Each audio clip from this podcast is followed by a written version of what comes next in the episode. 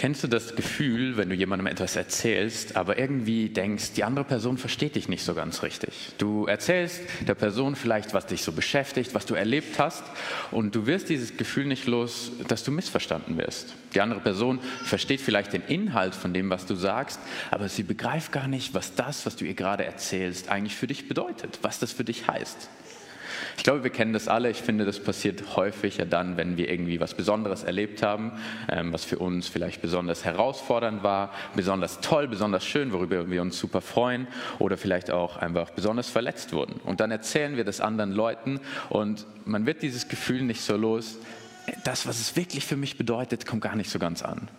Ich glaube, das habt ihr alle bestimmt schon mal erlebt, die eine wie die andere Seite, oder? Also, dass man das erzählt hat Leuten und das Gefühl hat, es kommt nicht so ganz an. Oder auch, dass man auf der anderen Seite war und sich wirklich Mühe gegeben hat, das zu verstehen, was die andere Person sagt und trotzdem die andere Person dieses Gefühl nicht losgeworden ist, dass das, was sie eigentlich sagen will, die Bedeutung davon nicht so ganz ankommt. Und ich muss zugeben, ich hatte das gleiche Gefühl, als ich den Text für die Predigt heute gelesen habe. Ich glaube, dass Paulus, der Mann, der diesen Text geschrieben hat, vor über 1900 Jahren, ähm, wenn er heute hier wäre an meiner Stelle und das erzählen würde, sich vielleicht auch so ein bisschen unverstanden fühlen würde und voller Leidenschaft versuchen würde zu erklären, was das eigentlich bedeutet, was er da sagt. Was ist das, was Paulus sagen würde? Also er hätte sicher sehr viel zu sagen und zu erklären, aber den Text, den ich meine, ist das, was er im Brief an die Römer geschrieben hat, in Kapitel 5 ab Vers 6. Dort hat er Folgendes geschrieben. Denn Christus schon zu der Zeit, als wir noch schwach waren, für uns Gottlose gestorben. Nun stirbt kaum jemand um eines gerechten Willen. Um des guten Willen wagt er vielleicht sein Leben. Gott aber erweist seine Liebe zu uns darin, dass Christus für uns gestorben ist, als wir noch Sünder waren. Um wie viel mehr werden wir nun durch ihn bewahrt werden von dem Zorn, nachdem wir jetzt durch sein Blut gerecht geworden sind? Denn wenn wir mit Gott versöhnt worden sind durch den Tod seines Sohnes, als wir noch Feinde waren, um wie viel mehr werden wir selig werden durch sein Leben, nachdem wir nun versöhnt sind. Und als ich diesen Text so gelesen habe, dachte ich so, okay, ich glaube, ich verstehe den Inhalt, aber die Bedeutung, das, was da wirklich drin steckt, ist noch nicht so ganz angekommen. Und ich glaube, ich bin nicht der Einzige, dem das so geht. Und damit will ich nicht sagen, dass wir uns keine Mühe geben, den Text zu verstehen, sondern wir versuchen das, glaube ich, wirklich. Aber trotzdem irgendwie ist es nicht ganz so einfach. Denn das, worum es Paulus hier geht, worauf er hinweisen will, ist etwas, was unser ganzes Leben auf den Kopf stellen kann. Was eine unglaubliche Freiheit, eine unglaubliche Freude und eine ganz neue Hoffnung und Perspektive in unser Leben bringen kann. Und ich weiß nicht, wie viel Mühe du dir schon gegeben hast, diesen Text zu verstehen. Ich glaube, es ist echt schwierig, gerade auch in der Übersetzung, die so ein bisschen sperrig ist, aber die Sachen sehr gut auf den Punkt bringt trotzdem. Vielleicht sagst du auch, okay, es war mir auch gar nicht so wichtig, bis jetzt diesen Text zu verstehen. Hat mich noch nicht so interessiert. Ich glaube, es lohnt sich auf jeden Fall, weil, wie gesagt, das, was da drin steckt in diesem Text, ist etwas, was dein ganzes Leben, mein ganzes Leben wirklich auf den Kopf stellen kann, in einem ganz positiven Sinne. Und es ist etwas, womit wir uns immer wieder beschäftigen können, auch wenn wir vielleicht sagen, okay, ich habe diesen Text schon, schon verstanden, ich weiß, glaube ich, worum es geht. Das, worauf er hinweist, ist etwas, was wir als Menschen, glaube ich, gar nicht ganz verstehen können, weil es so groß, so wunderbar ist. Worum geht es also? Was will Paulus sagen und warum ist, ist ihm das so wichtig, was er hier beschreibt? Und ich finde das eigentlich ganz spannend. Ich glaube, wir denken häufig, dass, dass Paulus ja so weit weg von uns ist oder er hat in einer ganz anderen Zeit gelebt. Aber eigentlich gibt es einige Parallelen von seiner Situation zu unserer Situation heute. Paulus war Apostel, aber er war nicht ein Jünger, der mit Jesus unterwegs gewesen war. Er hat Jesus nicht vorher, bevor Jesus gestorben ist, persönlich gekannt. Das heißt, was er über Jesus wusste, waren Geschichten, waren Dinge, die in der Vergangenheit passiert ist. Auch der Tod von Jesus, den er hier beschreibt, war etwas, was er nicht miterlebt hat. Er hat nicht zu den Leuten gehört, die vorher mit Jesus unterwegs gewesen sind, zwei, drei Jahre, und für die das so ein richtig einschneidendes Erlebnis war, weil es ihr ganzes Leben verändert hat, weil sie jemanden verloren haben, der ihnen super wichtig war. Und eigentlich ist das doch genau dasselbe, wie wir haben. Das, was mit Jesus passiert ist, was er gemacht hat, was er erlebt hat, liegt für uns in der Vergangenheit. Klar, es ist weiter weg als bei Paulus, aber unser Zugang dazu sind Geschichten, das, was Menschen darüber erzählt haben. Wir können nicht einfach zu Jesus gehen und ihn fragen und sagen, hey, wie war das eigentlich? Und ein bisschen Zeit mit ihm zu verbringen, um ihn so kennenzulernen. Konnte Paulus auch nicht. Und trotzdem ist der Tod von Jesus für ihn so enorm wichtig und hat dieser Text für ihn eine riesige Bedeutung, sodass ich glaube davon und davon überzeugt bin, dass wenn er heute hier wäre, würde er wahrscheinlich mit Tränen in den Augen hier vorne stehen und das erklären und versuchen, uns begreiflich zu machen, was das wirklich bedeutet.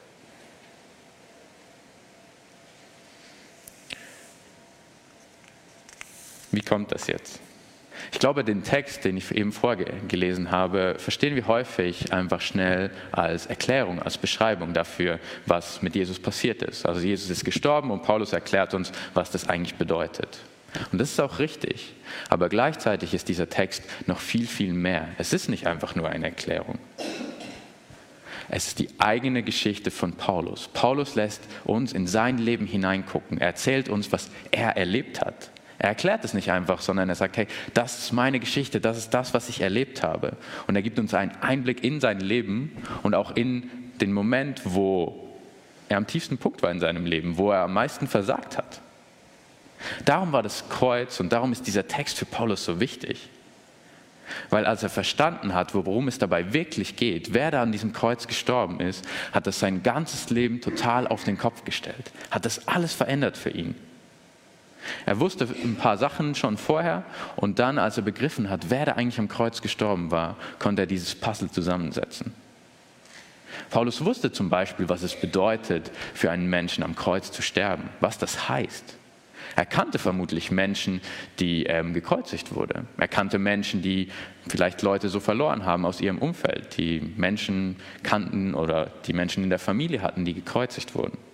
Er ist wahrscheinlich mehr als einmal an einem Kreuz vorbeigelaufen und hat gesehen, was mit den Leuten passiert. Und er kannte wahrscheinlich die ganzen Horrorgeschichten, die erzählt wurden damals, weil das Kreuz so etwas Schlimmes war. Er wusste, was das bedeutet, was jemand durchmacht, der an einem Kreuz hängt. Und ein anderes Puzzleteil oder ein anderes Puzzleteil, was Paulus noch kannte und gut kannte, war die Bedeutung von Schuld und was Sünde eigentlich bedeutet, welches Problem Sünde darstellt.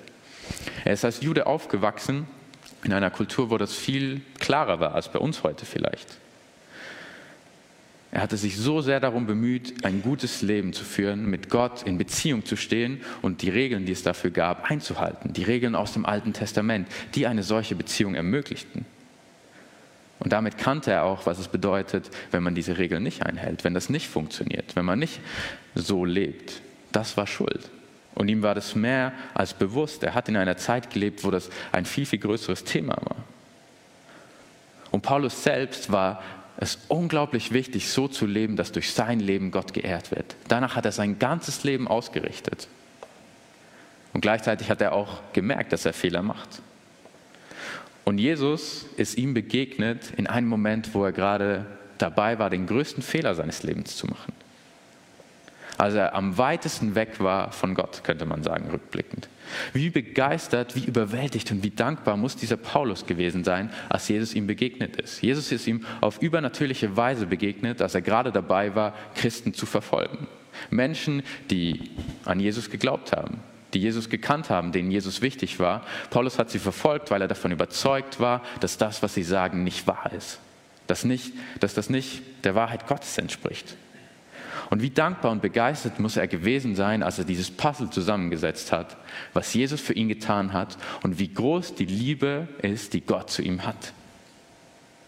Als er begriffen hat, dass wer da am Kreuz gestorben war, dass das Jesus Christus war, der Sohn Gottes, und dass er nicht einfach so gestorben ist, sondern dass er für ihn gestorben ist, für seine Schuld. Und deswegen ist dieser Text, dieser Predigtext nicht einfach eine Erklärung dafür, was passiert ist und wie man das zu verstehen hat. Und sollten wir den Text nicht einfach so lesen im Sinne von, Gott aber erweist seine Liebe zu uns darin, dass Christus für uns gestorben ist, als wir noch Sünder waren. Das ist die Erklärung für den, für den Tod von Jesus. Sondern ich glaube, da steckt viel, viel mehr dahinter. Wenn Paulus hier wäre, würde das, glaube ich, ganz anders klingen. Es wäre viel mehr, dass er sagen würde, hey, das ist meine Geschichte, ich habe erlebt, was das bedeutet. Ich war ein Feind Gottes, ich war so weit weg von Gott, wie du dir nicht, gar nicht vorstellen kannst, wie ich nie dachte, dass ich das sein werde. Und in diesem Moment begegnet Gott mir begegnet mir Jesus. Nicht um mich zu verurteilen, mich ähm, wegzuschicken, sondern weil er mich liebt. Wie unglaublich groß ist das, wie begeisternd ist das. Und ich glaube, wenn er hier stehen würde, würde er vor Begeisterung übersprudeln, viel, viel mehr als ich das kann. Weil das nicht einfach eine Geschichte ist, eine Erklärung für etwas, was passiert ist, sondern weil es das ist, was er wirklich erlebt hat, was sein ganzes Leben verändert hat. Wie können wir jetzt diese Liebe, die Paulus erlebt hat, vielleicht auch ein Stück weit besser verstehen? Natürlich gibt es gewisse Parallelen, habe ich ja, ja gerade eben gesagt. Gleichzeitig haben wir nicht die Geschichte von Paulus. Wir haben nicht das erlebt, was er erlebt hat.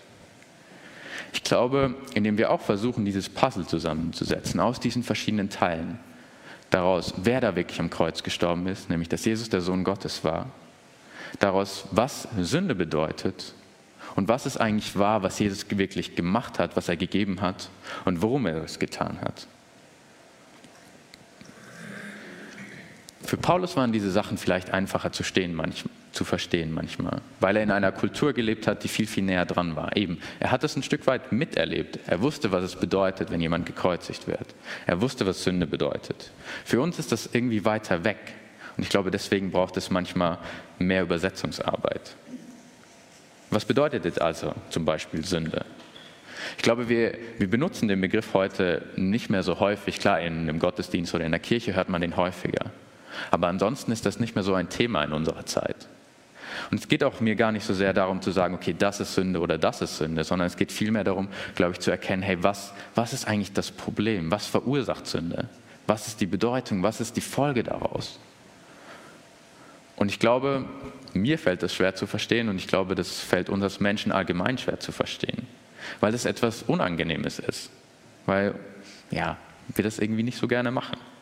Plus kommt, glaube ich, noch dazu, dass, dass es auch einfach viele Sachen gibt, die das zusätzlich erschweren. Also Gedanken oder Ideen, die wir haben, die vielleicht an uns herangetragen werden. Also Dinge wie, ähm, dass wir dann denken, warum sollte ich mir eigentlich von irgendjemandem sagen lassen, wie ich mein Leben zu leben habe? Ich muss doch meine eigenen Werte haben und die muss ich befolgen und das ist doch richtig und doch gut.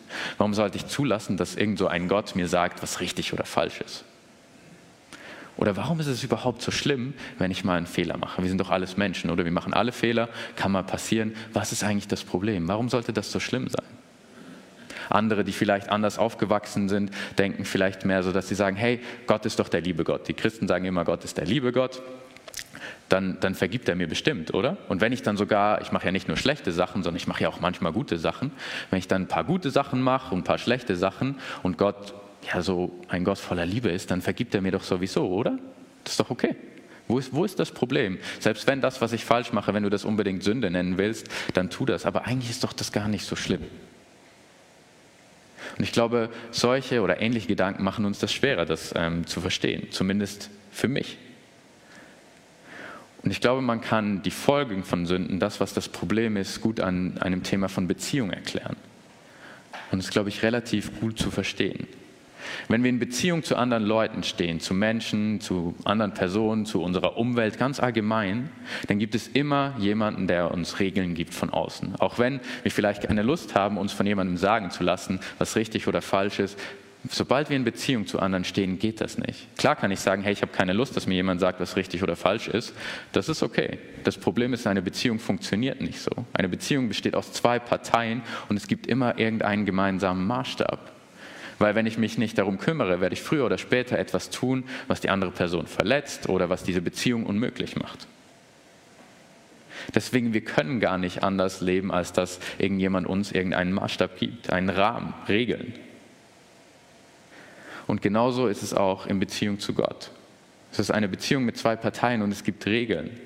Und das Problem von Sünde ist jetzt, dass es Distanz schafft, dass es diese Beziehungen schädigt. Es geht gar nicht so sehr darum, vielleicht jetzt zu sagen, okay, das war falsch, das war ganz schlimm oder das war falsch und nicht so schlimm, sondern das Problem ist immer dasselbe. Egal wie groß oder klein diese Sünde, also dieses Brechen dieses Rahmens, dieser Regeln ist, egal wie groß oder klein es ist, die Folge daraus ist immer, dass die Beziehung beschädigt wird, dass da Distanz entsteht, dass da etwas zwischen uns steht, zwischen der einen und der anderen Person und dass diese Beziehung zerbricht. Und das ist das, was das Problem ist von Sünde. Und dieses Problem können wir irgendwie nicht selber lösen, was wir vielleicht auch schon erlebt haben. Wir können eine Beziehung nicht einfach nur von einer Seite wieder kitten. Natürlich kann ich Dinge, gute Dinge machen und dann sagen, ja, okay, ich habe ja was Gutes gemacht, das müsst ihr eigentlich wieder klären. Aber das heißt noch nicht, dass die Beziehung wieder gut ist. Damit die Beziehung wieder wirklich besteht, brauche jetzt die andere Person, die sagt, hey, es ist okay, es ist geregelt, ich vergebe dir. Und dasselbe gilt für die Beziehung zu Gott genauso wie für die Beziehung zu Menschen in unserem Umfeld. Also Sünde, egal wie groß oder wie klein, schadet der Beziehung und zerstört diese Beziehung. Und wenn wir diese Nähe zu Gott verlieren, diese Beziehung kaputt geht, verlieren wir unglaublich viel, geht so viel verloren.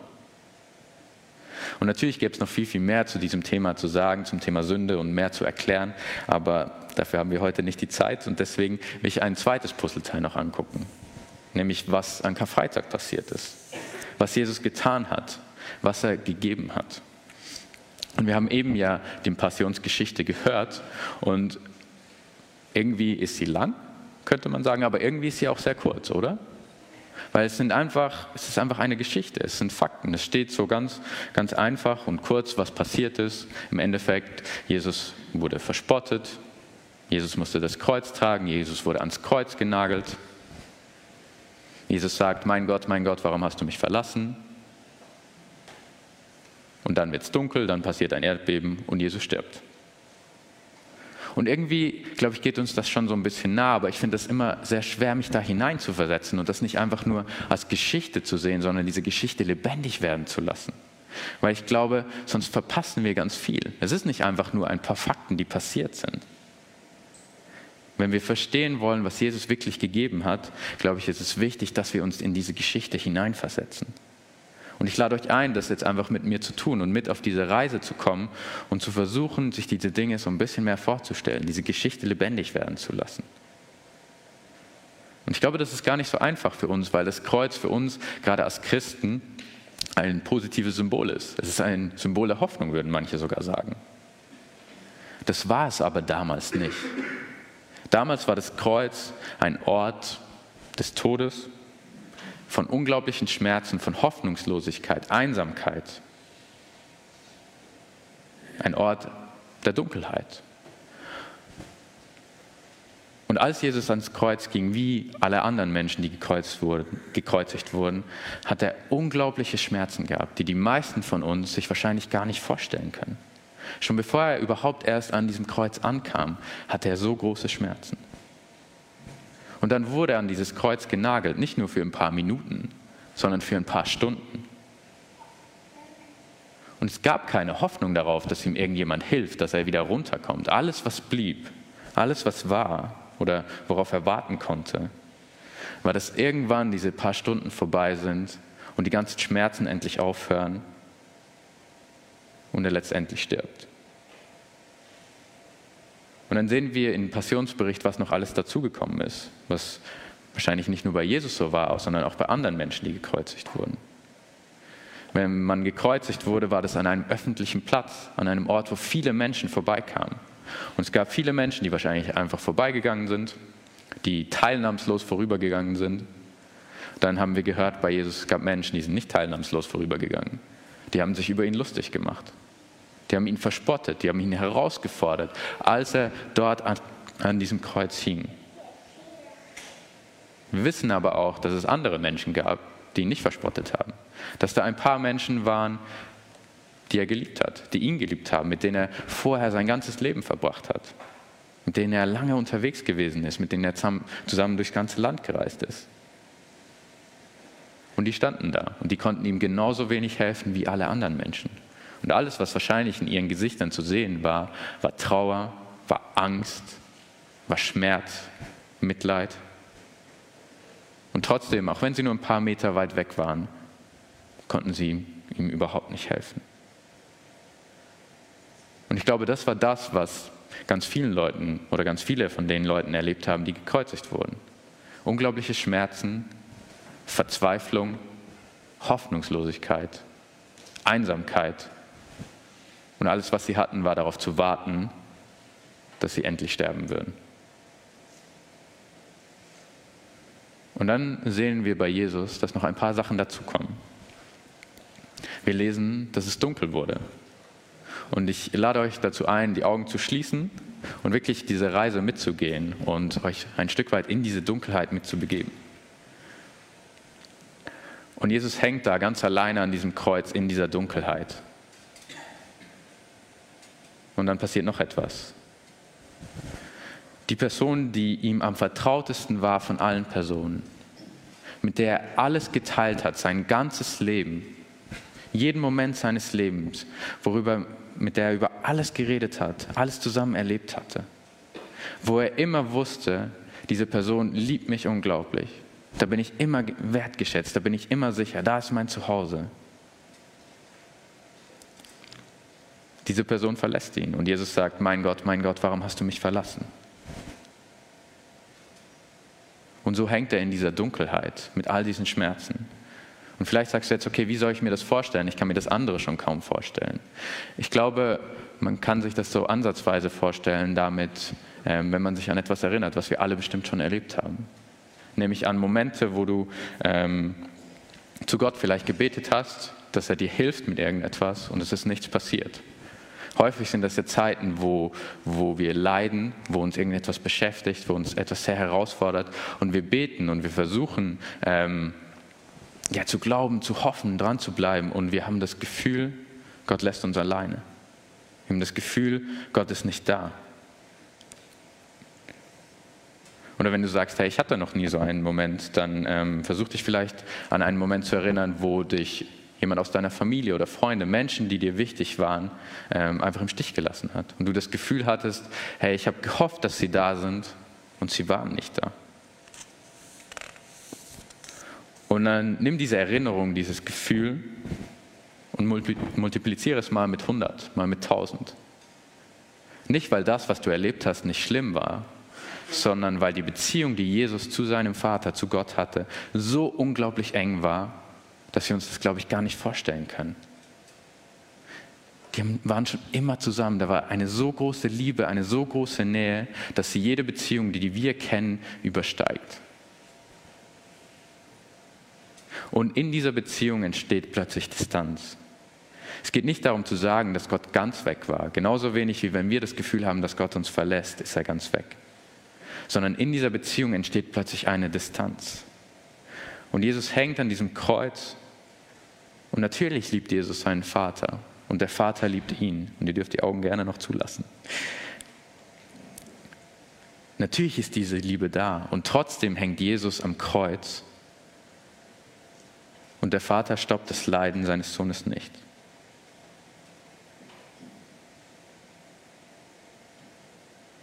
Und das ist das, was an Karfreitag passiert. Es ist Dunkelheit. Auf den ersten Blick scheint es überhaupt keine Hoffnung zu geben, weder für Jesus noch für die Menschen, die ihn liebte. Alles, was bleibt, ist der Tod. Und trotzdem gibt es einen kleinen Hoffnungsschimmer, einen kleinen Lichtblick. Nämlich Jesus selbst hatte gesagt, dass Karfreitag passieren wird. Und wenn Jesus es vorher schon angekündigt hat, dann hat es einen Sinn, einen Zweck. Und das ändert alles, was auf den ersten Blick hoffnungslos scheint. Denn in diesem Grund für Karfreitag entdecken wir etwas, was viel, viel mehr ist als nur ein kleiner Hoffnungsschimmer.